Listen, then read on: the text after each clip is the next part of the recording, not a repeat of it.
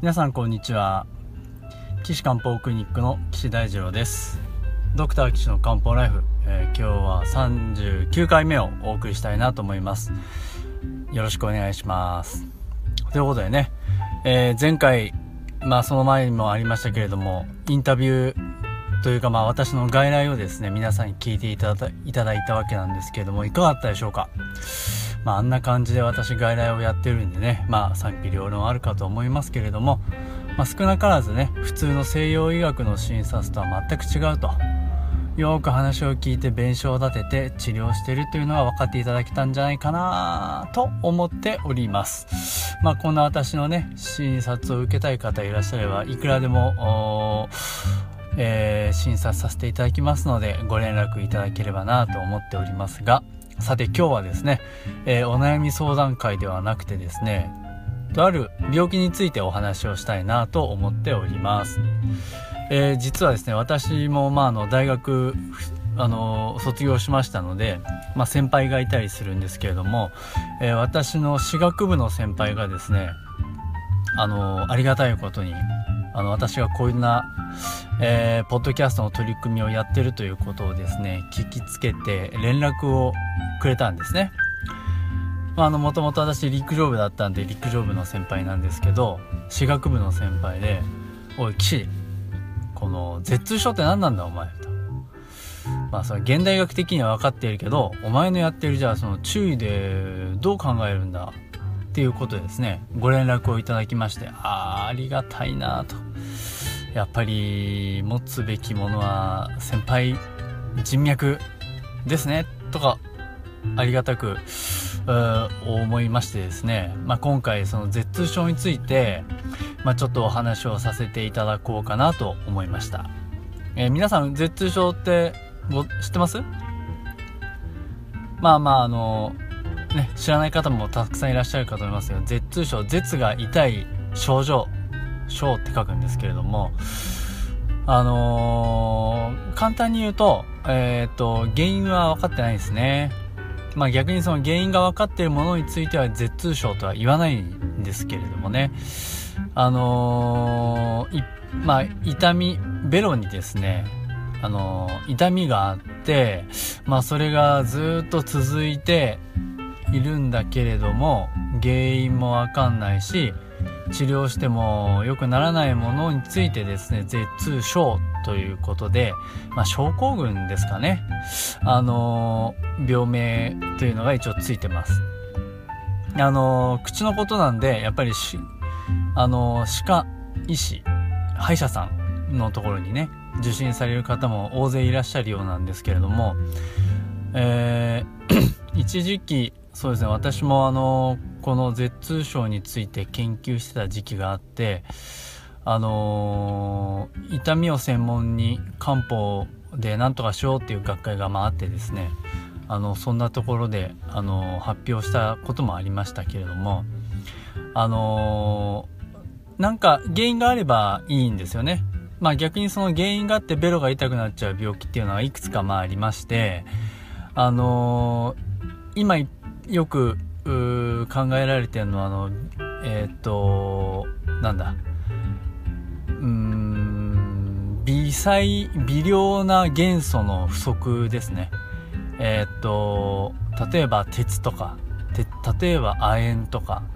例えばマグネシウムとかまあそういうあの一般的にその栄養とかねいうよりもミネラルとしてね考えられているそういうものが不足しているとベロが痛くなりますよっていうのが一つあるんですね。でまあその中にその、まあ、最近はよく亜鉛の薬でねあの治療することがまあありますけれども、まあ、他には、まあ、あの前回も味がしないところかな？どっかであの話したかもしれませんけど、えっと、葉酸とかあの葉酸とか鉄欠乏性貧血か。でプランマービンソ症候群の手があったりもしますけれどもね。まあそういうのはいいんです。原因が分かっているから。で他に原因が分かっているものとしてはあのー、まあ舌がんですね。舌がんは痛みが出ますから舌のがんが具合あの原因で痛みが出てしまうという場合もありますしまああとはえー、そうですね。うーん舌の痛み。まあ、あとはその口の中でいろんなものがですね当たってしまうような場合も痛みが出ますよね。ああとはうん神経の痛みですね。痛みというのはつまり神経終末の受容体もしくはその経路ですね。あの痛みっていうのは皆さんあのどうやって感じてるかっていうと例えば皮膚とか舌とかそういう先っぽにですね脳みそから続いている神経細い神経の先っぽが神経終末というのはまあ先っぽですよ先っぽ。先っぽが来ててその先っぽに感覚受容体っていうのがあるんですね。だからその受容体っていうのは何かっていうと 熱いとか痛みとか圧迫されてるとかえー、まあベロで言うと甘いとかその味覚を感じるような神経の受容体があってその受容体に刺激が来るとあ刺激が来ましたよっていうのが電気信号になって脳みそに伝わってで脳みそであこの神経の伝わってるのはあの痛みのサインだからああ俺はベロが痛いんだなんて言ってねあのベロが痛いっていうのを認識するんですよ。わかります？なのでその通り道があるんですよ。ね。まあ太かったり細かったりしますけれど例えば皆さんねあのー、足の小指をタンスの角にぶつけたりしたことありません？あるでしょ？ありますよね。あ痛いですよね。でもあれってよく考えてみるとぶつけた瞬間って痛くないじゃないですか。でしょ？あれね、あの、ぶつかって、あの、ぶつかった瞬間に神経受容体に刺激のこの電気信号がぴょって発生するわけですよ。で、その神経受容体から神経を伝わって脳に行くんですけど、そのね、神経がね、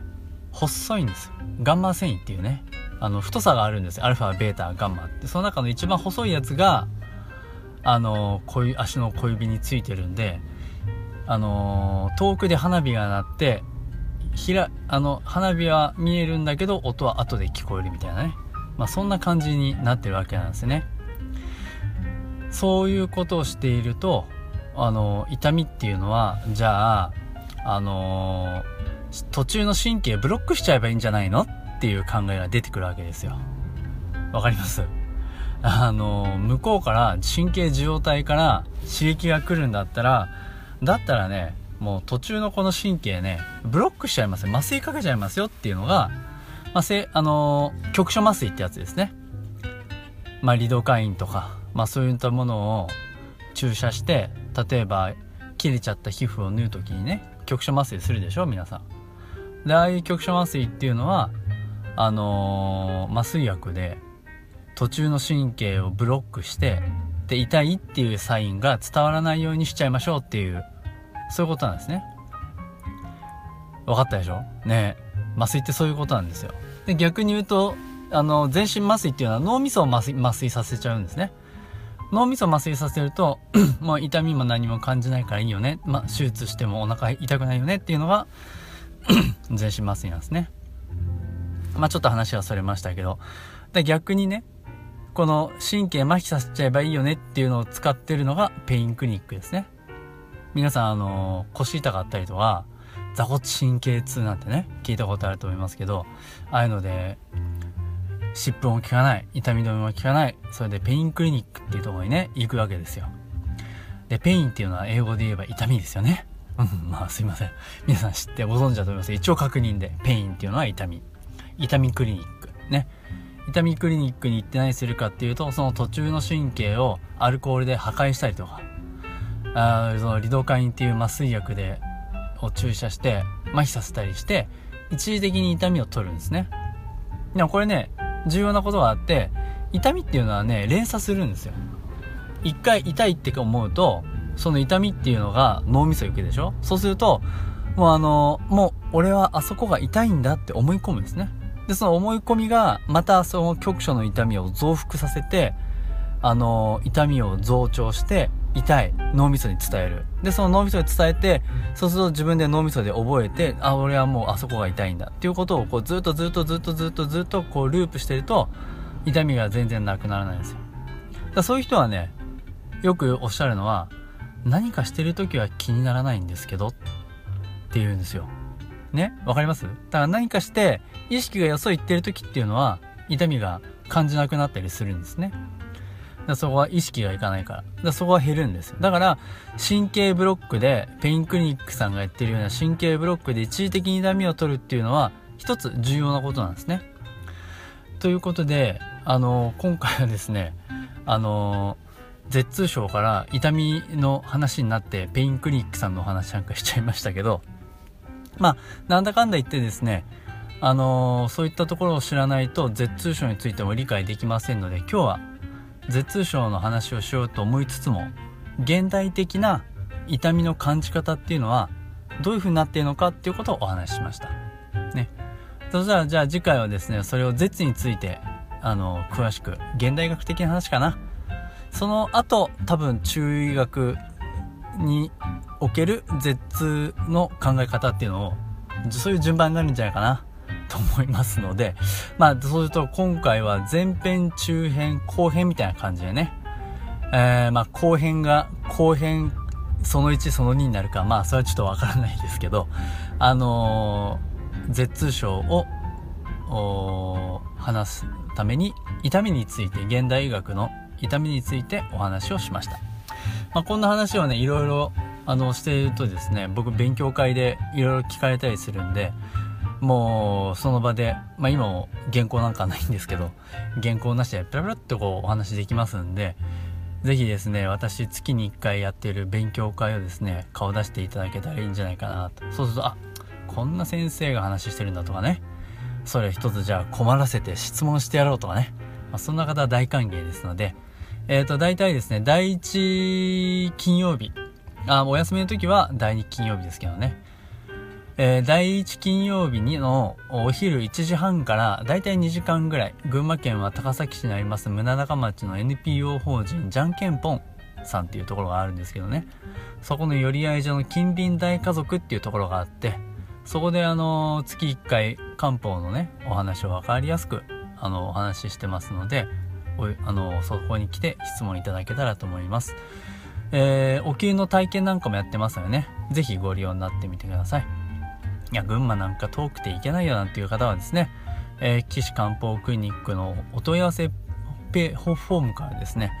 お問い合わせいただければ、あの、その質問を取り上げさせていただきますので、えー、どしどしお送りください。URL はですね、えー、高崎漢方 .jind.com です。takasaki-jim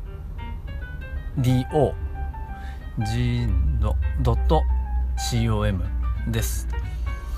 えー、そんなことでね、えー、今日から痛みシリーズということで3回か4回ぐらいでお話ししたいと思いますので、えー、また第次回40次回40回ですね。次回40回42回とまたよろしくお願いします。ということで